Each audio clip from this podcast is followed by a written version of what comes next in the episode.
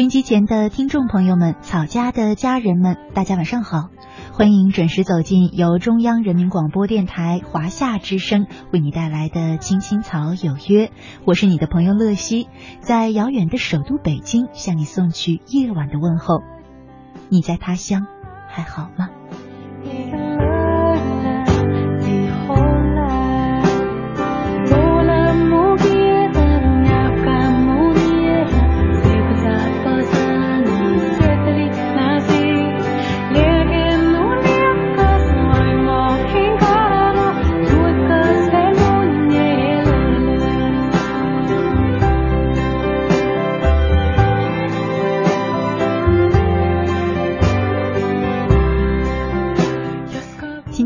是二零一六年的一二月二号了，是周二，和大家呢一起走进草家每周二的那时花开。我们依然是在这个板块和你一起乘上时光穿梭机，回到过去，检视记忆里的片段。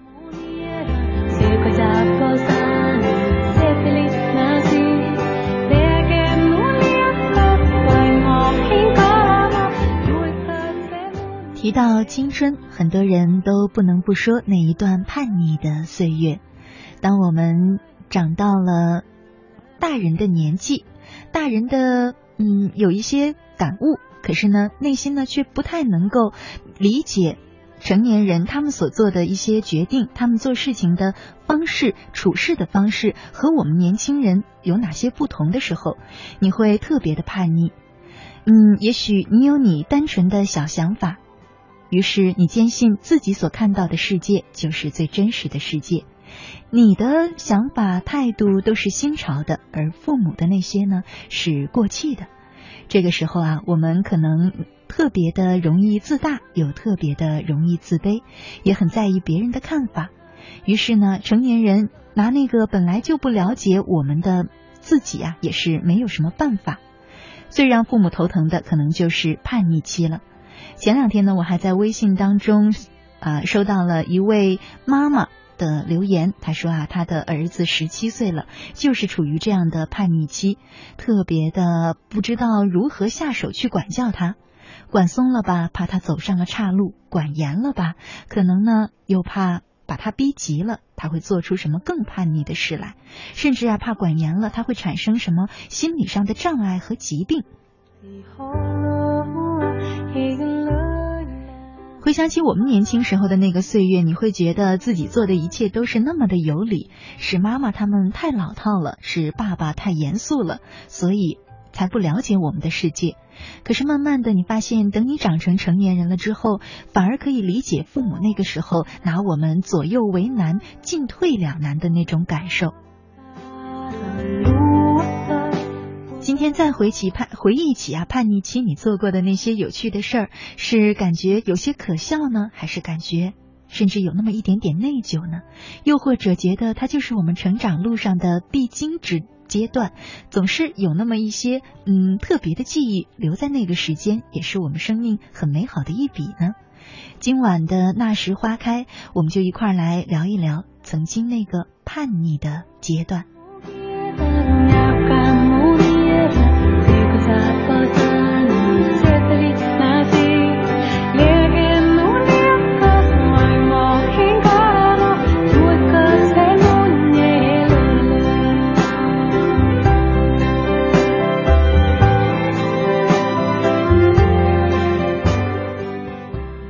在我们节目进行的同时呢，收音机前的你可以通过微信和 QQ 参与到我们的直播互动当中。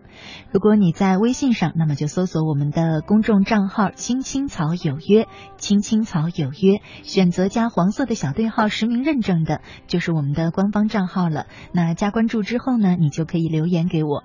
如果你是在 QQ 上，也找我的公众账号“乐西”，快乐的乐，珍惜的惜，搜索到我的公众账号之后呢，依然是。加关注，同样可以留言参与到我们的直播互动当中。今晚我们一块聊的话题是青春期的叛逆记忆，期待着你的参与。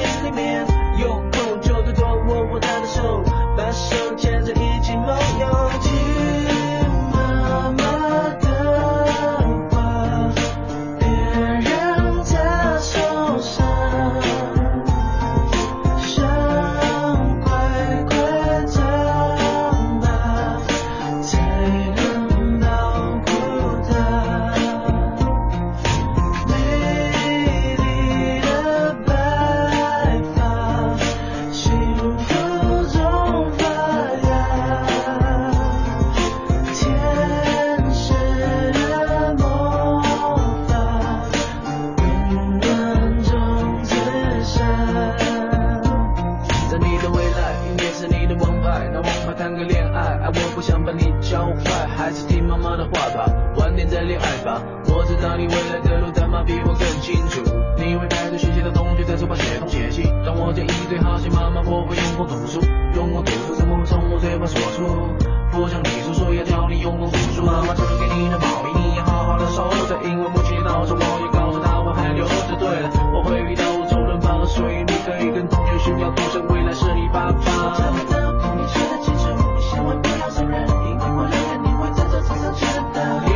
在自己广场流行歌，因为再不需要开始准备唱吻别。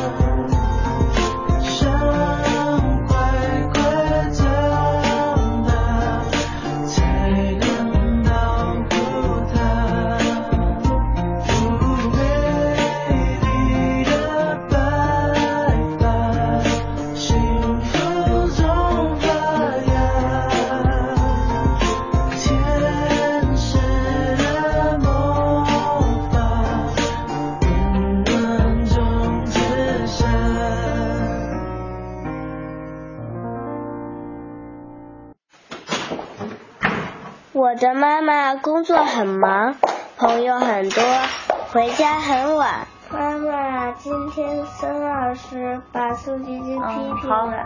赶紧睡吧啊！妈妈明天早上还上班，你还要上学呢，好吗？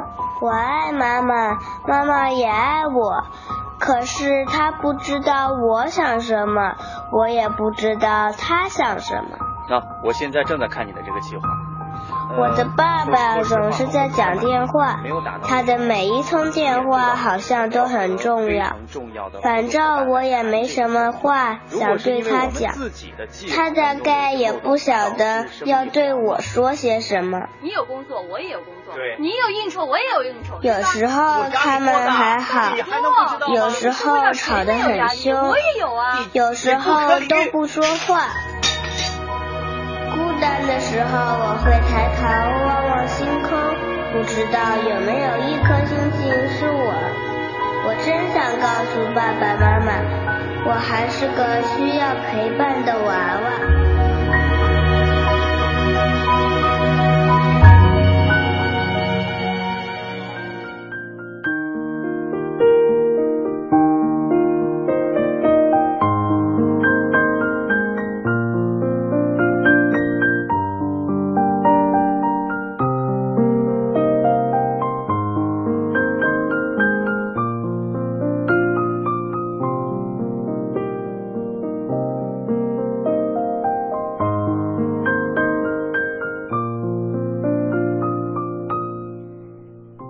之声，青青草有约，那时花开。我是乐西，今晚和大家一块儿聊的话题是青春期的叛逆记忆。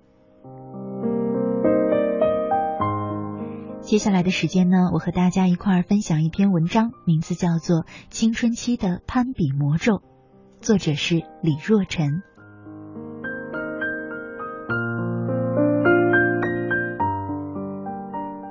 我的青春期和很多孩子一样，充斥着攀比的魔咒。我依然清楚的记得，小学五年级时，同桌指着我穿了的双星运动鞋，用嘲笑的口气说：“哈哈，你怎么还穿这鞋呀？土死了！”我没回过神，低头看了看自己的鞋子，再看了看他脚上的那双耐克跑鞋，心顿时揪成了一团。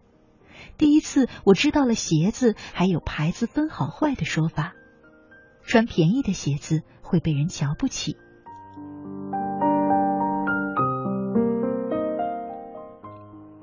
不服输的我扬着头，一脸不屑一顾，顶了那个男孩一句：“双星怎么了？我觉得穿着舒服最好。”可是我小小的自尊心却被戳了一个洞，怪疼的。从那天起，和父母逛商场时，我开始忍不住偷偷去看那家画着大对勾的店。爸爸妈妈从来不会带我进去，我什么也没有说，更不会要求他们给我买一双这样的鞋，因为看过价签之后，我知道我家买不起那样的鞋。那个时候的我和父母租房子住，连最便宜的芭比娃娃都买不起。上了初中，我买到了第一双名牌鞋子，是一双卡帕的板鞋，三百多元，和耐克、阿迪达斯比起来还是要便宜得多。但我却欣喜若狂，心里有个小小的声音在说：“瞧，我现在不穿双星了，没有人会指着我的鞋子嘲笑我了。”可是我还没有来得及高兴太久，就从同学的口中得知，卡帕算个啥。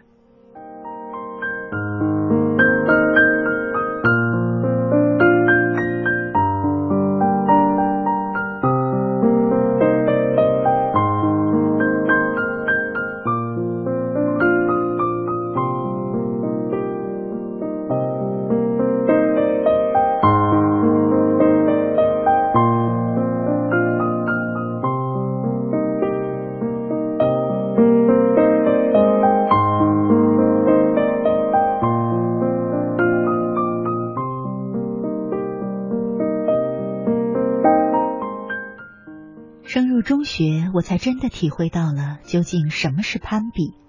因为每天上学都要穿着校服，只有鞋子学校不会统一要求，所以唯一可以看出一个人身价的就是脚上的那双鞋。那是我们躁动敏感的青春期，每个人都在努力证明自己的价值，张扬自己的个性，所以每个人都努力的在鞋子上下功夫。越是昂贵艳丽的鞋子，越高调。要是再来个海外限量版什么的，那真是比脚下踩着风火轮还要威风。看看就知道了，年级里那些有名的男孩女孩，那些吸引所有人注意的姑娘小子，那些让人羡慕嫉妒恨的白富美和高富帅，哪个不是穿着色彩张扬的名牌鞋子？好像根据鞋就可以把人分为三六九等，决定着你的圈子、你的交友层次，决定着你是潮人还是土包子。那时候我知道家里条件比以前改善了许多，但依然不宽裕。可我忍不住觊觎那些显身价的鞋子，我也想像那些姑娘一样，穿着一双名牌鞋招摇过市，吸引懂行的人的目光。至少不要显得寒酸，不要被人瞧不起。但是我也很清楚，一双那样的鞋子，最便宜的也得好几百，动辄一千，还有更贵更贵的。不要说爸妈会不会同意了，就是我自己想想都感觉牙疼、胃疼、心肝疼，实在是舍不得。但是我真的很想要一双，很想。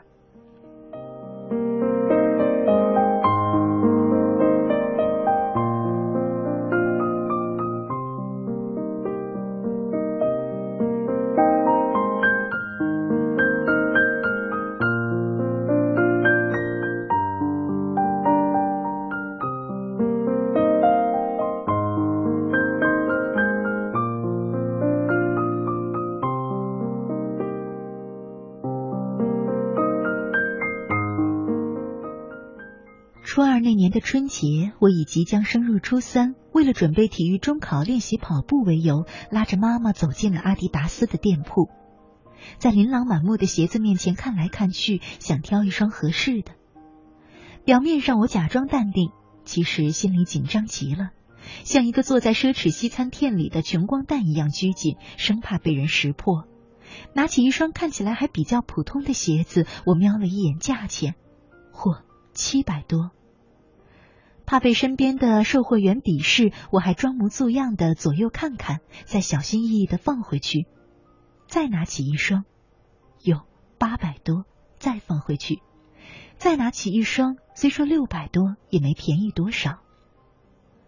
老妈在后面亦步亦趋的跟着，看了看这些鞋的价钱，坦率的跟我说：“闺女，这都太贵了，不就是一双鞋吗？至于吗？咱去别家看看吧，啊。”我知道妈妈说的都是实话，但我不死心。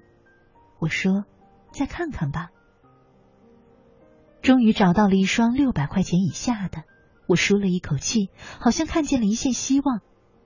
热情的店员帮我拿来了合适的尺码，我试了又试，走了又走，不停的说：“挺好的。”可老妈左看右看，就是不表态，半天后才对店员笑眯眯的说：“我们再看看吧。”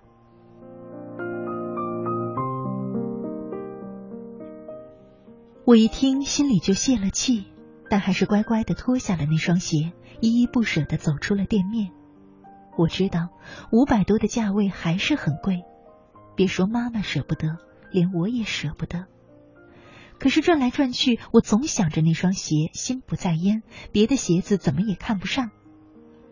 咬了咬牙，我拉着妈妈的手说：“妈，我就想要那一双。”虽然贵，但是我跑步穿，穿多点，穿久点，肯定不会浪费的。我看得到妈妈眼中的为难，但是妈妈叹了口气，回去给我买了那双鞋，那双我第一双阿迪达斯。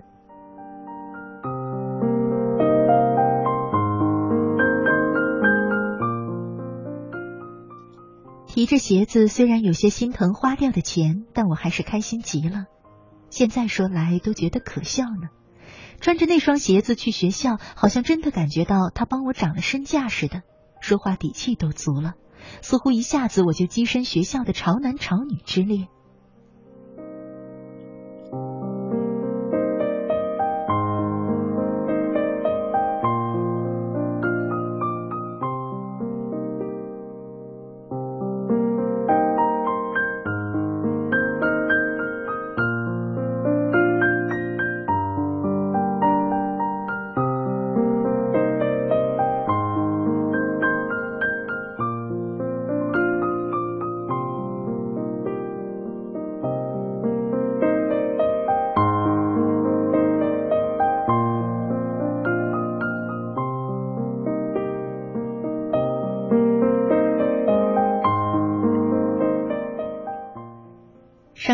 时，家里条件好了起来，我的鞋子也多了起来，慢慢的把这些看得没那么重了。可是心里还带着点攀比的练习，忍不住去看身边人身上的穿着打扮，还有脚上的鞋子。但是我很快发现，就在我所处的实验班里，真正那些优秀、有理想、有抱负的同学们，并不以牌子为然。学习超好、次次年级第一的小阿尔，穿着毫不张扬，也不见什么名牌，倒是高高竖起的马尾辫，让他整个人都洋溢着阳光的气息。他是我们每个人学习甚至是崇拜的榜样。认真负责、很会协调与照顾每个人的班长小歪，读的书多极了，从马克思到黑格尔，从司马迁到梁启超，他都读，他都懂。班长最爱穿最普通也舒适的鞋子，最朴实平实的 T 恤，那个黑黑的小书包更是从小学背到了现在。我们常常打趣说他寒酸，他也从来不生气，只是咧嘴一笑，大手一挥说：“背着好好的，干嘛换嘛？书包不就是用来背书的吗？”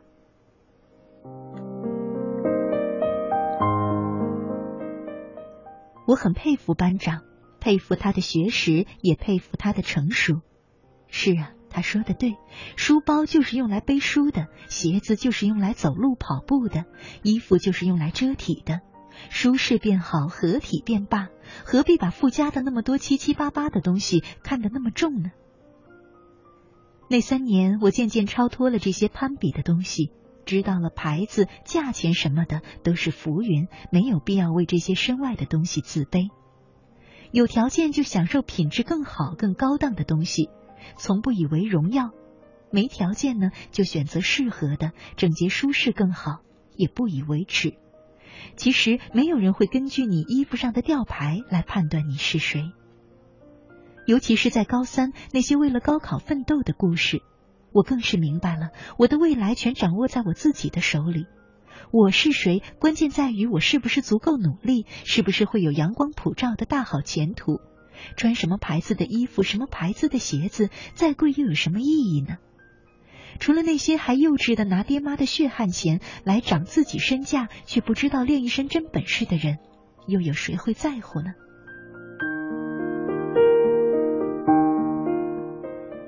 其实攀比的这些东西，什么也说明不了。我不能总拿双鞋子当答卷，考进我想去的大学吧。后来我考上了梦寐以求的北京大学。我越发觉得，在这个读书学习的地方，攀比几乎不存在。同学们虽然来来自天南海北，但都是各个省区的尖子生，也都有很强大的学习能力。大家的条件参差不齐，却很少有人在意牌子、价钱，更没人拿这个说事儿。大家都明白，以后的好生活要靠现在的努力去挣，靠爹妈的钱到处显摆，实在算不得英雄好汉。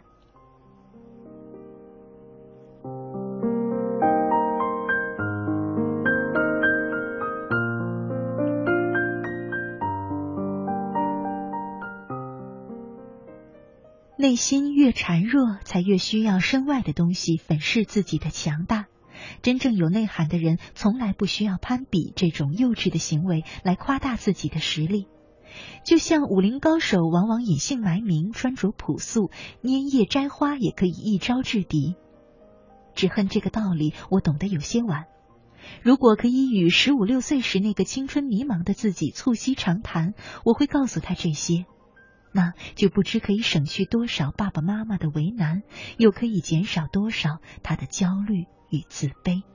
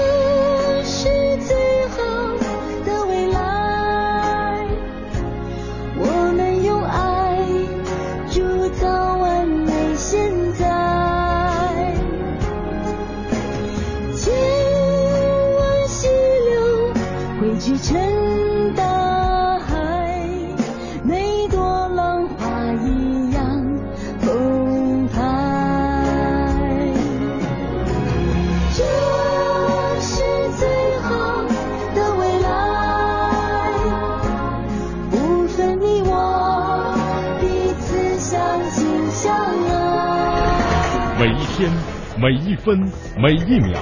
用独特的视角梳理天下新闻，用质朴的语言品味文化岭南，用动听的音符奏响华美乐章。听新闻，品文化。这里是 FM 八十七点八，一零四点九，AM 一二一五，中央人民广播电台华夏之声。权威迅捷的新闻资讯，听说新闻中的道理，丰富实用的生活信息，与您同行，悦耳动听的美妙音乐，给你好听。欢迎登录各大手机软件应用商店，搜索“华夏之声”或“香港之声”，您就可以下载到软件，实时收听，随时点播华夏之声、香港之声节目。华夏之声、香港之声手机 App 为您提供高质量的听觉享受，打造收听广播的完美体验。大家好，我是冯远征。快过年了，大家都急着回家团圆。这几年，每到临近春节，在南方就会出现一支摩托车返乡的铁骑大军，浩浩荡荡，甚是壮观。在这儿，我给大家提个醒：摩托车安全系数低，可得多加小心。出发前要先检查好车况，机油、轮胎、车灯、刹车、链条等都没有问题了才能出发。摩托车比汽车稳定性差，所以骑行时要集中精力，不能超速。如果遇到恶劣天气，就等天气转好再走。还有，过年回家免不了要给家人捎带一些礼物，但骑摩托车就别带太多了，尤其是超高超宽的东西。其实，父母最大的心愿就是家人团圆。咱们平安回家，就是给父母最大的礼物。我是冯远征，我在国家应急广播提醒您：摩托返乡要安全，谨慎驾驶保平安。中央人民广播电台联合香港青年交流促进联会，精彩呈现《梦想舞台二零一六》，为你的梦想加油助力。即日起至四月十七日，分享你的梦想故事，角逐共十四万港币的圆梦启动金。让我们为你的梦想筑起平台，为你找到逐梦的同行者，为我们的梦想注入生命力。详情请登录央广网，三 w 到 cnr 到 cn。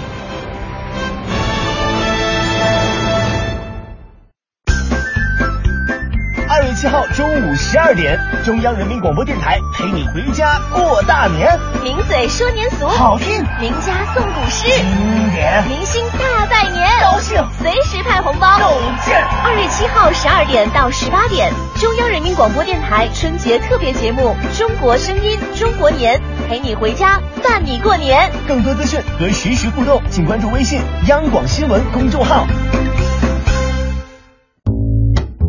您正在收听的是《青青草有约》，FM 八十七点八，华夏之声，欢迎您继续收听。有一个孩子独自在外打拼，有成功的喜悦，也有更多奋斗的艰辛。可是，一直以来，在前进的道路中，面对困难，他始终选择微笑，去坚强面对，因为在他的背后。有一个温暖的家。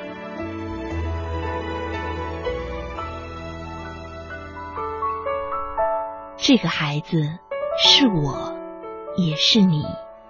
青青草有约，更是我们心底的那个家。每晚十点，在这里，让我们卸下一天的烦扰，洗去心中的尘埃。明天，我们一起。轻松启程。电话不停在吵，老板不停的闹，总逃不开工作表，做完了又来了，怎样也甩不掉。回家感觉真好，别管世俗纷扰。把一整天的面罩，忙和累的大脑都往热水里泡，让每一颗细胞忘掉烦恼。我的家就是我的城堡，每一砖一瓦用爱创造，家里人的微笑是我的财宝。等回家才知道自己真的重要，双手能为家人而粗糙，而多么荣耀，那么骄傲。你为我把饭烧，我为你打扫，我回家的感觉实在真的太好。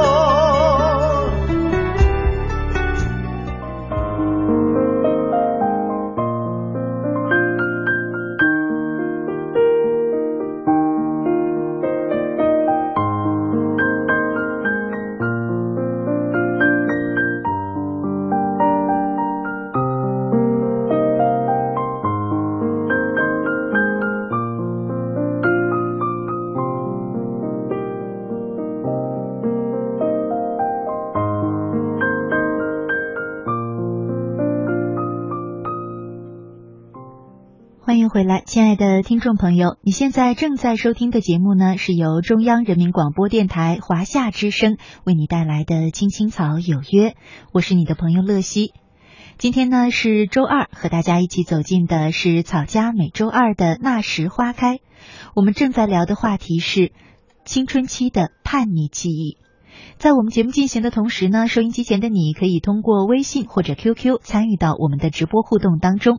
如果你是在微信上呢，那么加我们的公众账号“青青草有约”，“青青草有约”，选择加黄色的小对号实名认证的，就是我们的官方账号了。那你加关注之后呢，就可以直接留言给我。如果你是在 QQ 上，那么也可以关注我的 QQ 账号“乐西快乐的乐珍惜的惜”，找到我的公众账号之后呢，依然是加关注，同样可以留言给我。今晚我们的互动话题是青春期的叛逆记忆，期待着你的参与。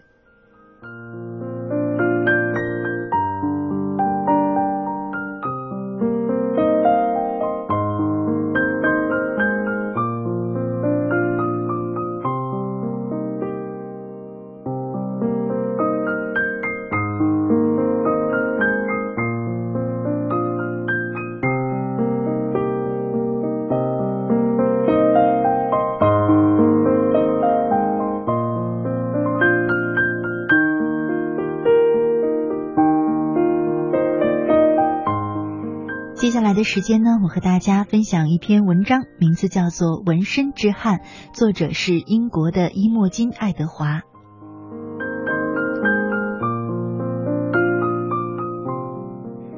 确切的说，我有三个遗憾，他们就是纹在我身上的一只燕子、一只蝴蝶，以及一朵好似从脚趾缝里生长出来的雏菊。对于两个孩子的母亲来说，这样的纹身很不妥。我真不知道当时的自己是怎么想的。然而，二十五年前，我进入人生的纹身阶段。我全部的青春记忆就是迷恋大口畅饮苹果酒，挂了很多考试科目。纹身也可能是一种叛逆行为。妈妈被我的行为震惊了，她说：“你的踝关节很粗大，为什么还要用纹身去凸显呢？”可我根本没去理会。当时我觉得自己很时尚、标新立异。其实我的同龄人很多人身上都有纹身。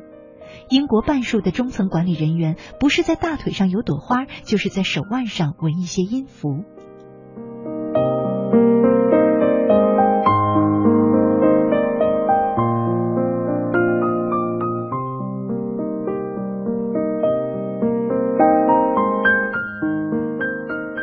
二十世纪八十年代。那时的我认为，只有真正有个性的人才有勇气在脚后跟上纹海豚，在臀部纹蝴蝶，有的纹身还会在阳光照射下变色。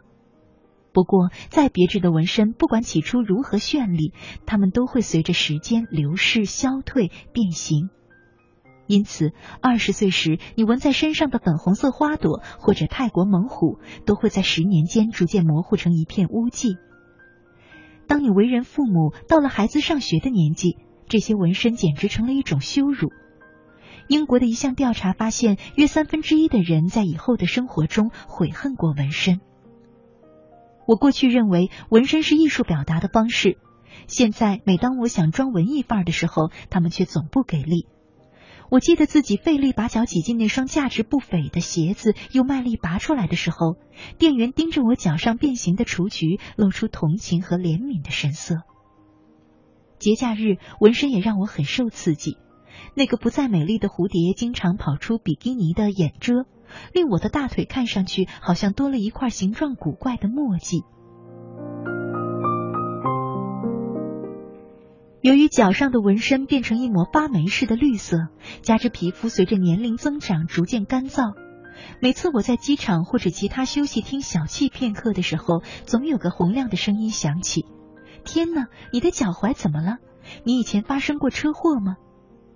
这时候，两个女儿会同时回答我说：“这是我妈妈的垃圾纹身。”没错，现在的他们就是垃圾。我也曾考虑过去除，但据说痛苦的手术后留下的还是同样面积的丑伤疤。我可以向青年人保证，你或许暂时不会为纹身而后悔，但是再过十年、二十年，皱纹和赘肉导致的变形会让这些年轻的时候愚蠢的做法变成一种挖苦和讽刺。那时候，你多希望时光能够倒流。要是我带着叛逆情绪坐在纹身店里的时候，能够预测现在的情况。要是我知道自己革命性的时尚表达方式不过是有很多人尝试过的陈词滥调，那该有多好。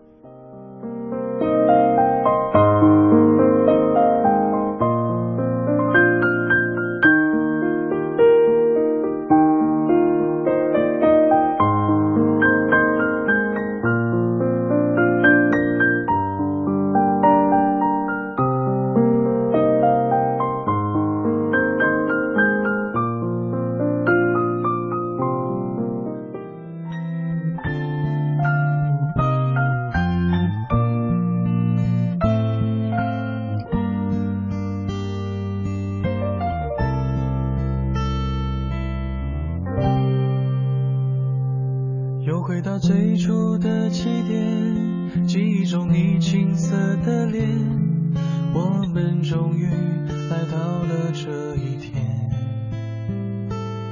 桌垫下的老照片，无数回忆连接。今天男孩要赴女孩最后的约，又回到最初的起点，呆呆的站在镜子前。笨拙系上红色领带的结，将头发梳成大人模样，穿上一身帅气西装，等会儿见你一定比想象美。好想再回到那些年的时光，回到教室座位前后，故意。讨你温柔的骂，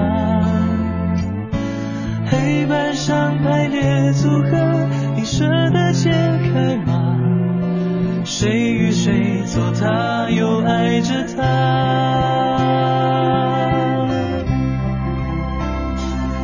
那些年错过的大雨，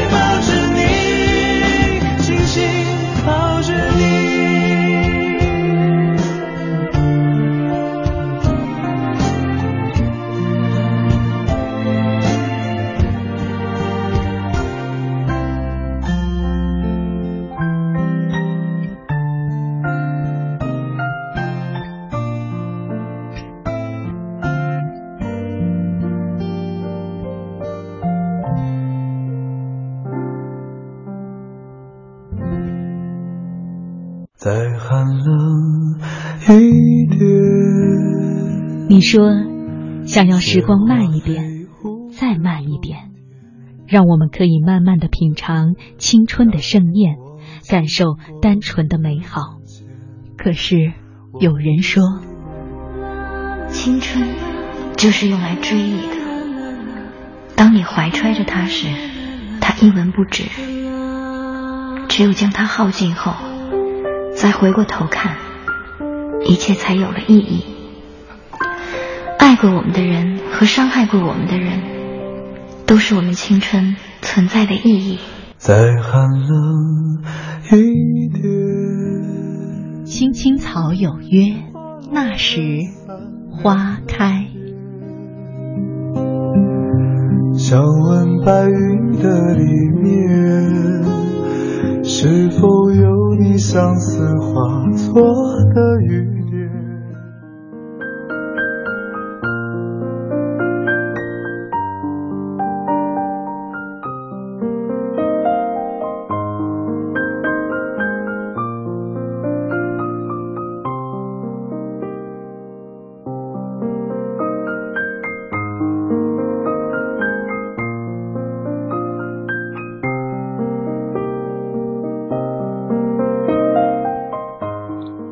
夏之声青青草有约，那时花开。我是乐西，今晚和大家一块儿聊的话题呢，是曾经叛逆的青春记忆。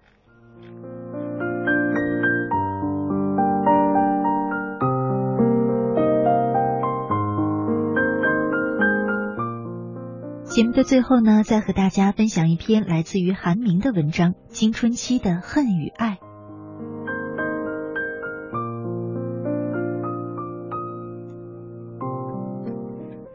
我的青春期来临的时候，正是二十世纪九十年代招商引资最红火的时候，国有企业开始走下坡路。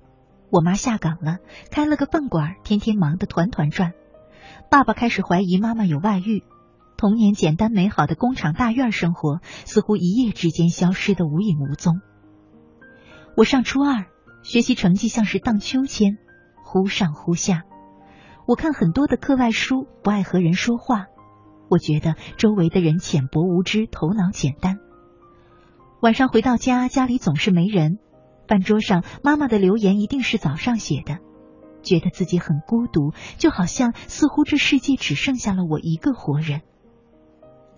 每天早上都有同学抄作业，照着别人的答案在自己的习题簿上画 A B C D，不知道是骗老师还是骗父母的学费。我却从来不拖欠作业，我觉得学费是不能浪费的。这个时候，我开始写日记，我写道：“我恨所有的一切，我要成功，不要再被人瞧不起。”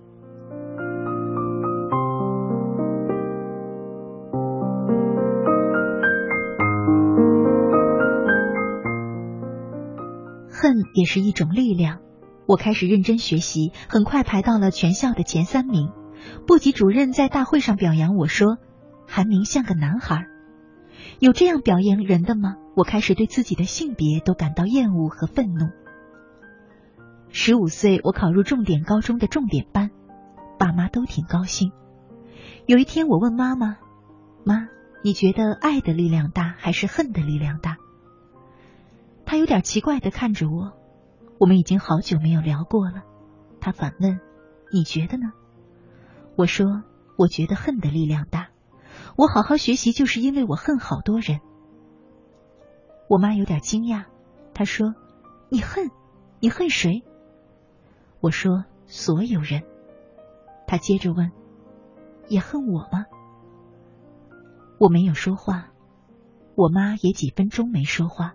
然后才问我：“你刚才说的都是真的吗？”我依旧缄默。最后她说：“你这样想不对，你怎么这样想呢？”我忽然发现我妈有点虚弱，我们都有点尴尬，不知说什么好。我站在大衣柜的镜子前端详着自己，文质彬彬，戴着眼镜。我想象自己说：“我恨。”好像自己也有点不寒而栗的感觉。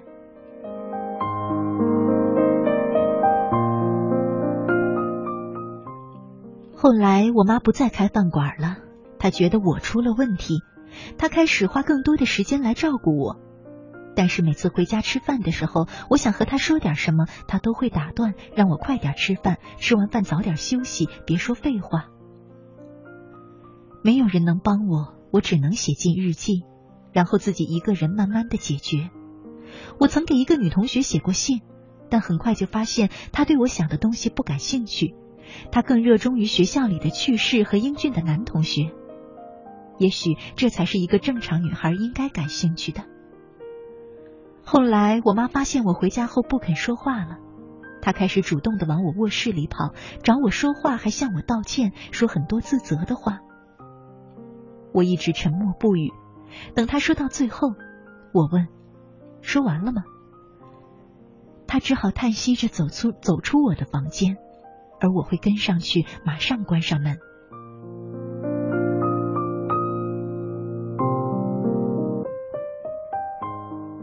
直到有一次，我妈哭了，她说她真的无能为力了，她不知道自己该怎么办，她觉得我现在已经刀枪不入了。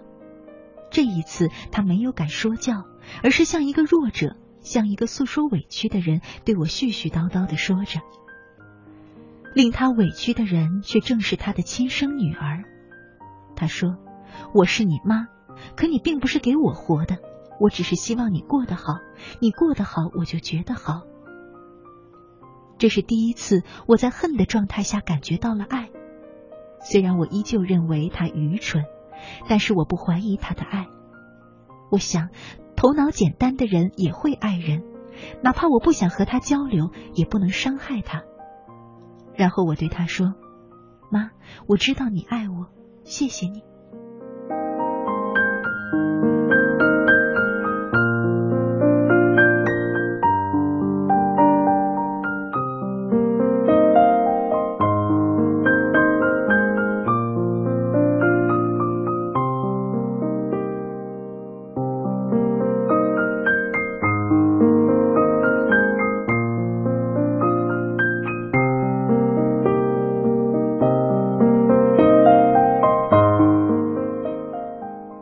直不知道我是怎么从恨的状态里走出来的，他甚至忘了我曾经那么邪恶。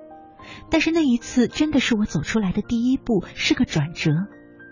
青春期之后，我从来不和我妈顶嘴，她唠叨什么我都特别认真的听。我觉得她唠叨我就是在表达她对我的爱，哪怕我烦，我觉得她说的不对，我也听着。听她唠叨就是爱她，也是在允许她爱我。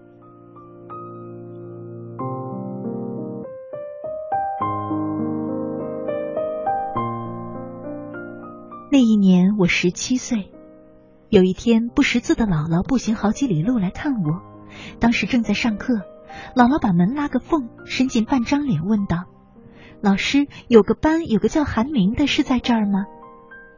他只知道我在这个学校，在哪个楼哪个班都不知道。我不知道他找了多少个班级才找到了我。语文老师他可真好，他对我说：“韩明，快，你奶奶来看你了。”我说是姥姥，然后就飞快的跑出去。姥姥从裤子口袋里掏出两罐椰子汁，看着我喝，然后说：“我回去了，我就是来看看你，想你了，看见你我就高兴了。”然后眯起眼睛来笑。我忽然发现，这一刻我和姥姥的幸福都是很简单也很真实的。我开始慢慢变得平静，不再是持续性的愤怒和敌视外面的世界。我开始回忆一些小时候的事情，开始宽容的想一些人、一些事。